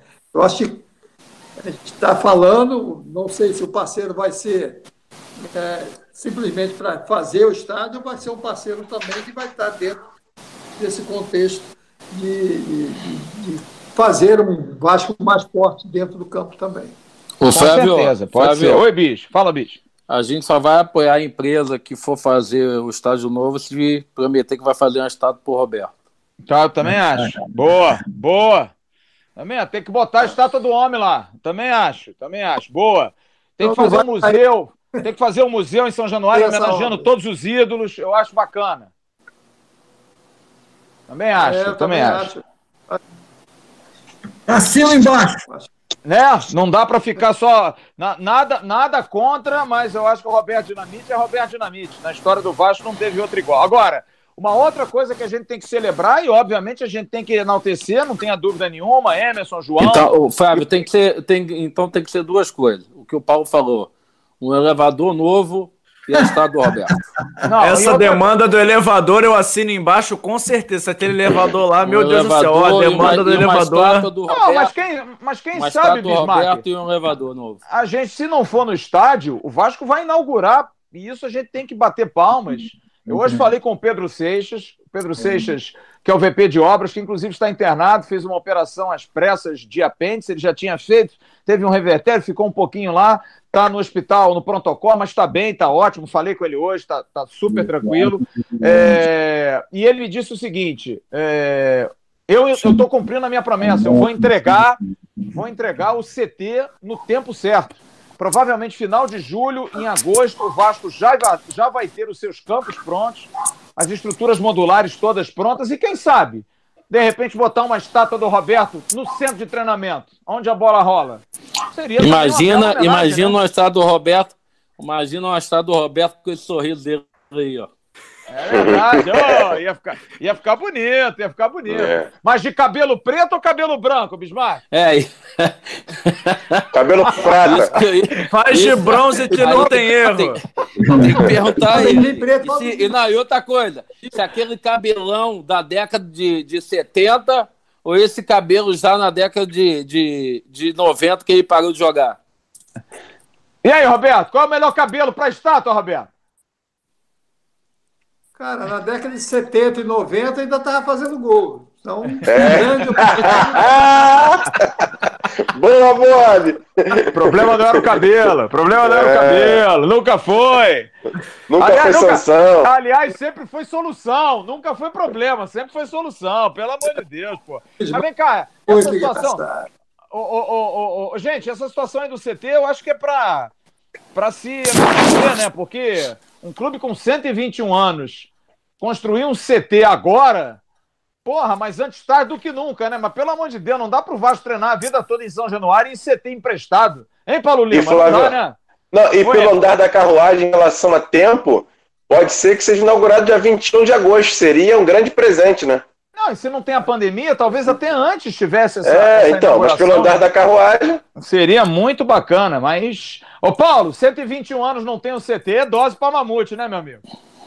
olha aqui, né? Fábio, eu estava aqui tentando procurar, que recentemente até mostrei para o nosso querido Roberto Dinamite uma foto minha com ele lá, lá atrás do vestiário ali, os caras guardavam o carro. Não estou achando aqui, não, porque eu sou meio complicado para esse negócio de internet. Mas sem dúvida nenhuma, São Januário me transmite, cara, uma coisa assim do meu pai, entendeu? Meu pai me levava para São Januário e é, ainda era, o estádio, como, como era Laranjeiras, aconchegado, né? aquele campinho pequeno, Conselheiro Galvão. E São Januário era suntuoso do Rio de Janeiro, né? Era o estádio de clube mais suntuoso. Eu vivi General Severiano, eu ainda vivi General Severiano. Né? Eu sou de 54, com 65 anos, eu vivi General Severiano. Mas o Vasco era sublime, né? Era o glamour do Rio de Janeiro, era São Januário, né? Então, meu velho me levava para lá, ficava aí nas arquibancadas. Quando rolava um dinheirinho a mais, ia nas cadeiras e tudo mais. Mas sempre foi isso. São Januário precisa de um ar, de um ar não de modernidade, mas de preservação da cultura de São Januário. E estou com você. Eu acho que essa coisa histórica, emblemática que São Januário tem, toda a sociedade brasileira, em tudo aquilo que representou desde a época de Getúlio Vargas, entendeu? Do sentimento que o Vascaíno tem, né, que representa a força do futebol brasileiro, evidente que precisa de um CT. O Ninho do Urubu, comprado lá no terreno pelo ex-presidente Jorge Elal, ficou com mato alto durante duas, 30, 30 anos, três décadas por lá, abandonado. O Ninho do Urubu ficou abandonado. Sabe disso? O Jorge Elal comprou isso ó, há muito e muito tempo, estava abandonado. E aí veio as administrações recentes, falou, opa, viu recentemente jogador sendo carregado no carrinho de, de pedreiro, quando estava machucado. Hoje, né, me parece que esse Buckingham lá para o futebol brasileiro, está todo mundo enaltecendo que tem o Flamengo. É primeiro mundo, é cópia do primeiro mundo. O Vasco tem que caminhar para isso.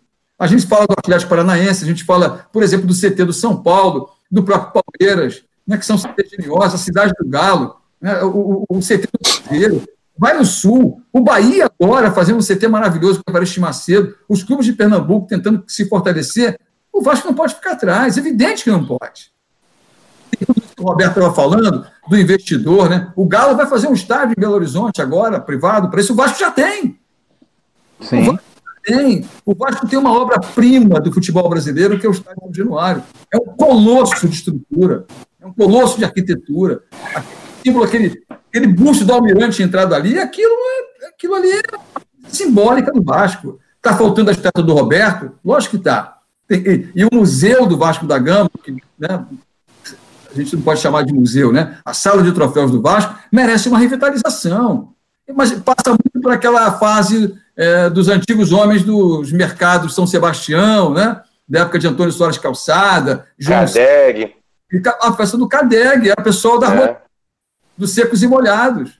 Estava no sufoco, e ali na Leandro Martins, Marechal Floriano, passava ali pela Presidente Vargas, me encontrava ali com a Rua do Camerino, estava ali, a colônia estava toda ali vendendo secos e molhados, está precisando contar, quero comprar o, o passe do Bismarck ali na esquina. Ia lá, comprava o Bismarck. Hoje não tem mais. O que precisa é de movimentação, de novidade e de força jovem do Vasco da Gama. Pensar que a história do Vasco não pode ser apagada. São Januário não pode ser reformado como foi o Maracanã, derrubado, jamais. Mas precisa de um CD urgente, urgentíssimo. Ah, eu concordo plenamente. Eu acho que isso aí você matou a pau. Nada igual ao Maracanã, porque o Maracanã acabou. Usa a fachada, mas internamente você dá uma modernizada, Não. você tem que manter a estrutura histórica do estádio, você tem que fazer algo que, eu juro, eu sonho de poder levar minha filha e ver ali aquela sala de troféus. Imagino que você não, não numa, pegando ali alguém que tenha expertise em fazer é grandes, grandes museus, grandes é, salas de exposição. Pô, você tem uma história do Vasco riquíssima, vasta. Você pode botar audiovisual, você pode botar fotos, você pode botar, enfim, várias situações muito bacana, transmissão de gols, como é até o Museu da CBF, que é um espaço pequeno, mas é muito bacana. O Vasco tem uma história linda, gente, pelo amor de Deus. Oi, Paulo. O Flávio, olha aí, ó, achei, Roberto. O cabelo do Roberto, dá para ver aí? Rapaz, Roberto tá de cabelo branco já, Roberto? É. Eu, é, é, é, o, o, cinegrafista da época, eu deleci a mim, que trabalhava comigo na TV Globo, já faz. Deleci a mim. Deleci. E isso é lá atrás. Época que o Severino deixava a gente passar por dentro do vestiário, entendeu? O Severino deixava a gente passar por dentro do vestiário lá para trás. Ó, o Roberto tá saindo agora, dá para ir atrás dele que ele vai falar coisa para vocês, Aberto. Essa Tempo bom. Bom tempo, hein, Bob? É, a relação era outra, era muito boa essa relação aí. Essa... Era muito legal, cara. Pô, eu... Vendo isso aí até Pô, me emociono, porque realmente era, uma, era diferente de tudo, né, cara? Muito boa, muito boa. Muito Paulo, isso, eu, isso, eu, eu, Pô, Paulo, essa foto foi, foi numa sexta ou num sábado?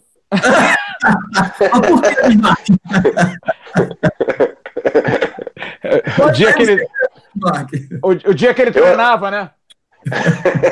Eu, achei que, eu achei que o Bob queria ver o, o, vídeo ali para ver se ele censurava ou não, se pegou a imagem complicada dele. Não, não, acho que isso aí foi, deve ter sido no sábado, véspera do jogo. Normalmente, né, vocês estavam ali acompanhando, deveria estar olhando ali eu treinar, bater falta apenas para depois dar o bicho. é isso aí, Roberto, exatamente isso, Roberto. A gente está aqui, teu treino está filmado. Virava reportagem no Globo Esporte, né, Roberto? Era sempre, né? era demais. Hoje você tem toda a razão, hoje acabou. Desculpa, mas. É... A, a, a, a, amizade que tinha, que existia com a imprensa, entre a imprensa e os jogadores, era muito legal. Se tivesse que criticar, criticava. Se tivesse que falar mal, falava.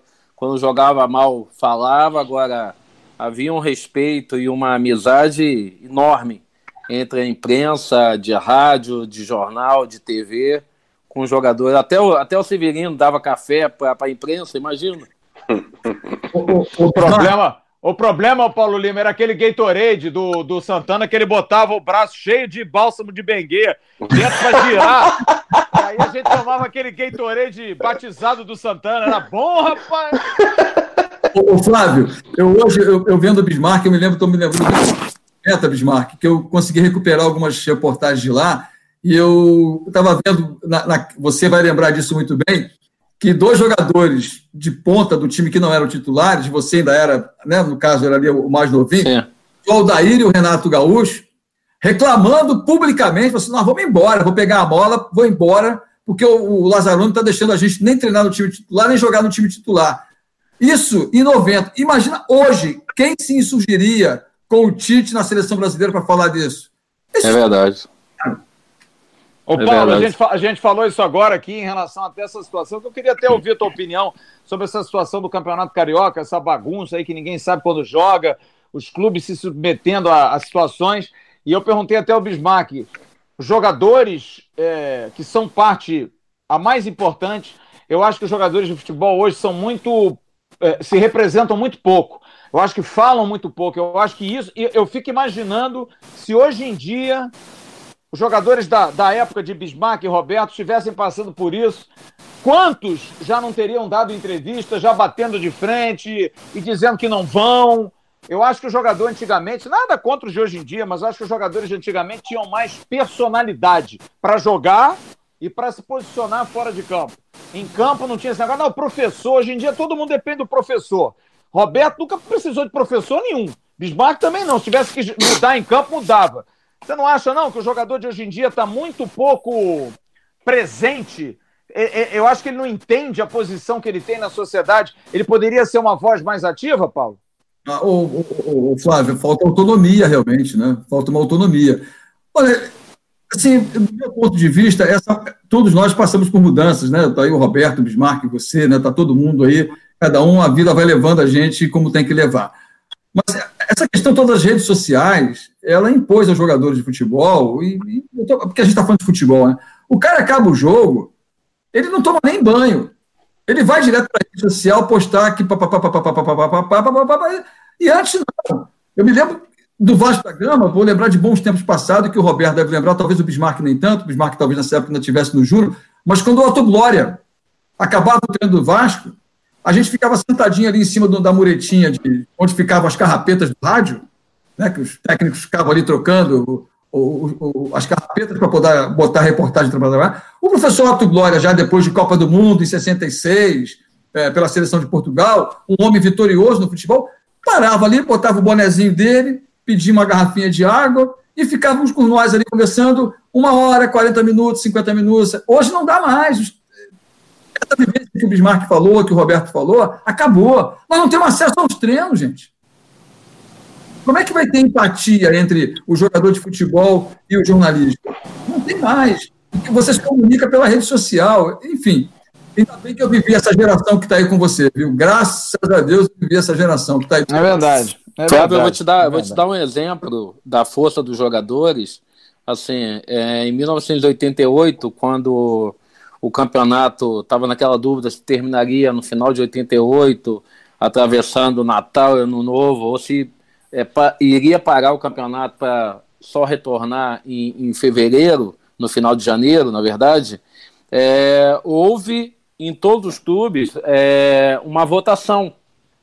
E, e no Vasco eu lembro muito bem, porque nosso time tinha feito, sei lá, 20 pontos no, na frente do segundo colocado. Então a gente, se nós terminássemos o ano, o Vasco jogando o Campeonato Brasileiro sem parar, nós tínhamos grandes chances de sermos campeões. Tanto é que o Bahia que foi campeão, porque no, no Bahia existia um, um, um, um presidente chamado Paulo Maracajá, que todo mundo falava que era o Eurico da, do Nordeste, que ele falou que não ia dar, não ia dar é, férias, férias, independente se, se a, a, a, os jogadores iam parar, se não iam parar. Na Bahia, quem mandava era ele. Tanto é que o Bahia ganhou todos os jogos no segundo tempo por causa da parte física. O Bahia tinha um grande time, com Bobô, com Zé Carlos, Paulo Rodrigues, Charles. Vários Charles, com vários jogadores excelentes. Mas se o Vasco termina aquele ano o campeonato, o Vasco era campeão. E aí houve uma votação. E eu lembro isso muito bem, porque o Roberto foi uma das primeiras vezes, ou eu acho que a única vez, que eu discordei do Roberto. O Roberto achava que nós tínhamos que ter férias, e eu achava que não, e ganhou o, o, o, na votação para que o campeonato só retornasse em janeiro. E assim foi feito. Legal, legal. Democracia, é isso aí. Acima Bom, de tudo, democracia. É isso aí. É, mas ele levou. Eu... eu... senti que ele tá magoado, ele ficou magoado, hein, Roberto? Não, não, não. É, foi a única vez que eu discordei do Roberto, porque eu achava que se nós é, terminássemos o ano jogando, nós tínhamos grandes chances de sermos campeões. E se paralisasse tudo, voltava tudo da, estaca, da estaca zero. Tanto é que o Bahia não parou e o Bahia atropelou todo mundo na reta final. Fala aí, Emerson. Só mandar um abraço aqui para o Paulo Gilberto, lá de Juazeiro do Norte, no Ceará. Ele que tem o um canal Império Forever Vascaíno. Mandar um abraço para ele que mandou uma mensagem para a gente aqui. Mandando um abraço para o Roberto, para o Bismarck, Paulo Lima. E queria mandar um abraço para ele. Paulo Gilberto, de Juazeiro do Norte, no Ceará. João, tem alguma mensagem aí da rapaziada ou não? Flávio, por enquanto não, até porque eu confesso eu não estava lendo porque eu achei que a reunião tinha esquentado mais nada. Acho que essa reunião vai ser igual aquela do arbitral de semana passada que vai varar a madrugada para a gente ter alguma decisão. Acho que o Emerson Rocha que vai ter que dar isso no bom dia de amanhã, porque olha, por enquanto nada sobre esse jogo Conto de amanhã. Com a ajuda do amigo. Não, jogo, de amanhã, jogo de amanhã não, né? Esse jogo não, pode ser O quarta, jogo que pode, pode ser, ser quarta, pode ser quinta, pode ser sexta, pode não acontecer, porque o STJD pode cancelar o campeonato de novo. É, o, é. o, campeonato é uma doideira. Eu é. sei que tem uma galera falando sobre a renovação do estádio, tem uma. O Christian Vasco, por exemplo, tá pedindo uma arena com capacidade de 60, 65 mil. Tem Quero também. Cristóvão, isso tudo aí. É, exatamente. tem uma galera pedindo o Zé Jacimento, por exemplo, fala que o CT tem que ter o nome do Roberto Dinamite. O Aloysio Ferreira falando que o Roberto Dinamite, meu ídolo, o melhor que eu vi como artilheiro. São mensagens aqui muito enaltecendo o Bob. E tem uma galera, Flávio, inclusive perguntando sobre o banco BRB mandando superchat. Eu perdi o nome de quem mandou, mas o pessoal queria saber se você tem alguma informação sobre isso. Tiveram não, dois superchats. Nenhuma, eu não cara. consegui registrar o nome, mas tiveram dois falando eu sobre acho, esse assunto. Eu acho particularmente muito difícil, até porque o Vasco é patrocinado por um banco que é o maior parceiro do Vasco hoje, que é o BMG. Acho muito difícil que dois Há bancos conflito. patrocinem. Há um conflito Há enorme. Conflito. É. O BMG é parceiro do Vasco no CT, é parceiro do Vasco na. na... A grana do Marrone só está vindo porque o BMG está antecipando. Então. Até porque. É, é complementando aí o que você disse, o que eu li, fiquei sabendo até por pelos contratos lá do Flamengo, que seria mais ou menos isso, criar um banco digital do Flamengo. O Flamengo teria um cartão, algo muito similar ao que o BMG faz com o Vasco. Então você falaria, não, você vai estampar o Banco de Brasília para o Vasco criar um outro banco? Aí como é não. é que ficaria essa relação? Acho muito complexo. Tá eu o Gustavo Pereira mandou um superchat pra gente, outro, ele mandou aquele primeiro lá que eu falei. Moedas do Roberto, eu vou falar já. Não, mas ele quer saber, ele deu uma opinião sobre um outro assunto. Ele falou que é pro Vasco não se acomodar na primeira fase do CT, que é muito importante que o projeto siga até o final, mas essa primeira parte já é uma ajuda, né?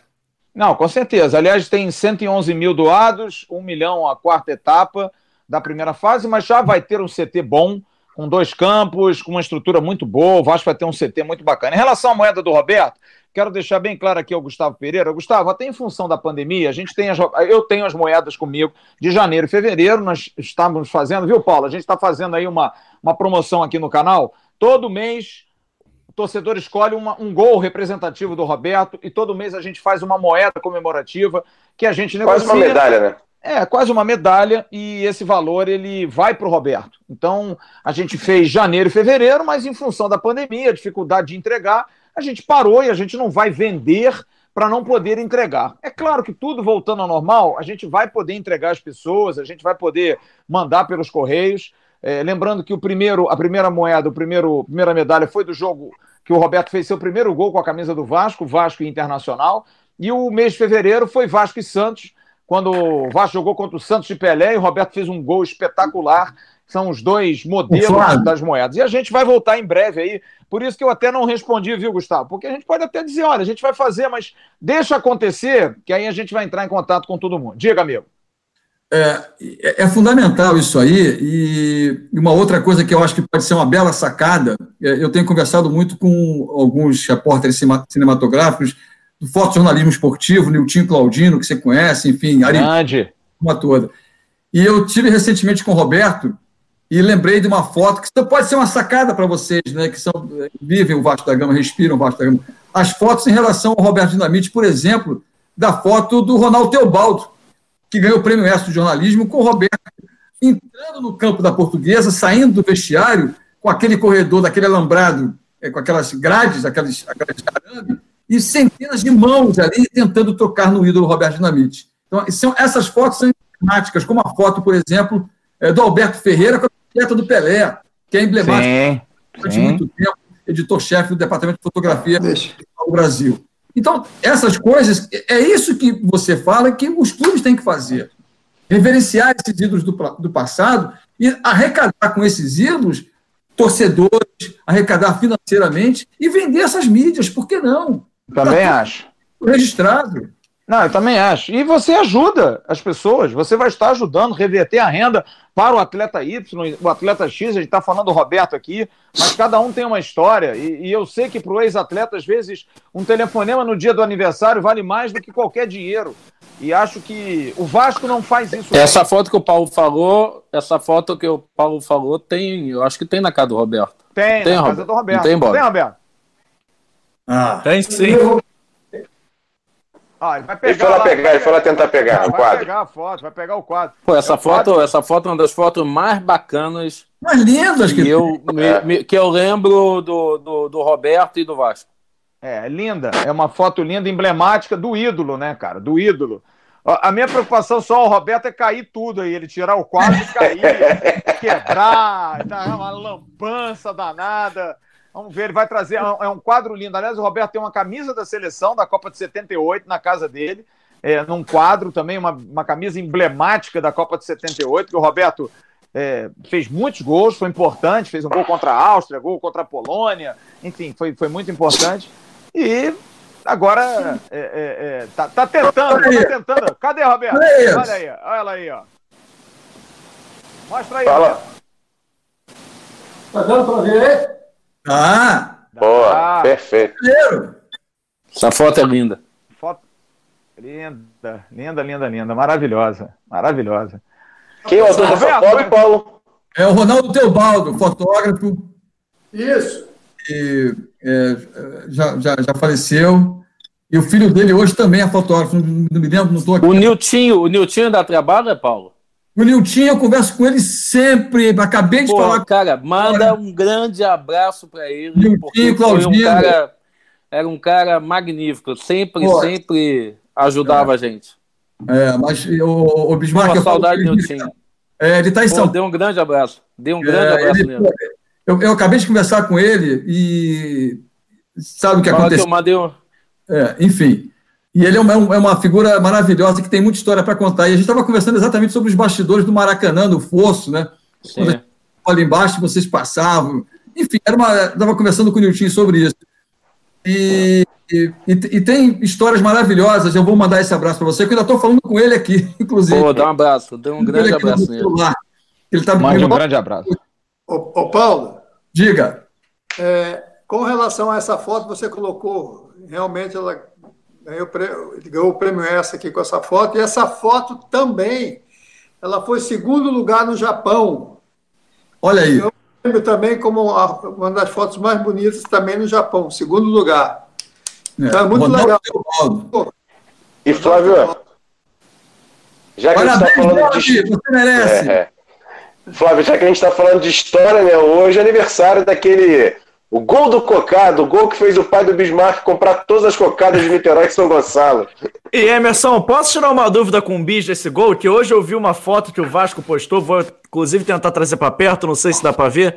Mas o Bis tá com um boné azul, mas eu vi que não é tá dando para ver? Não tá todo tá, mundo tá. de boné azul na foto, só tem o Bis, acho que é o Fernando Zagueiro e mais jabazinho, um. Jabazinho, jabazinho, Eu queria entender porque só eles estão de boné. esse boné esse boné é porque estava tendo uma campanha para que os jogadores pudessem fazer patrocínio de, de alguma marca. E como era uma final, é, a pessoa que estava liderando é, esse projeto pediu que nós entrássemos para que as pessoas pudessem ver que entrando de boné, a marca dele ficaria pro resto da vida. Tanto é que não tem marca nenhuma.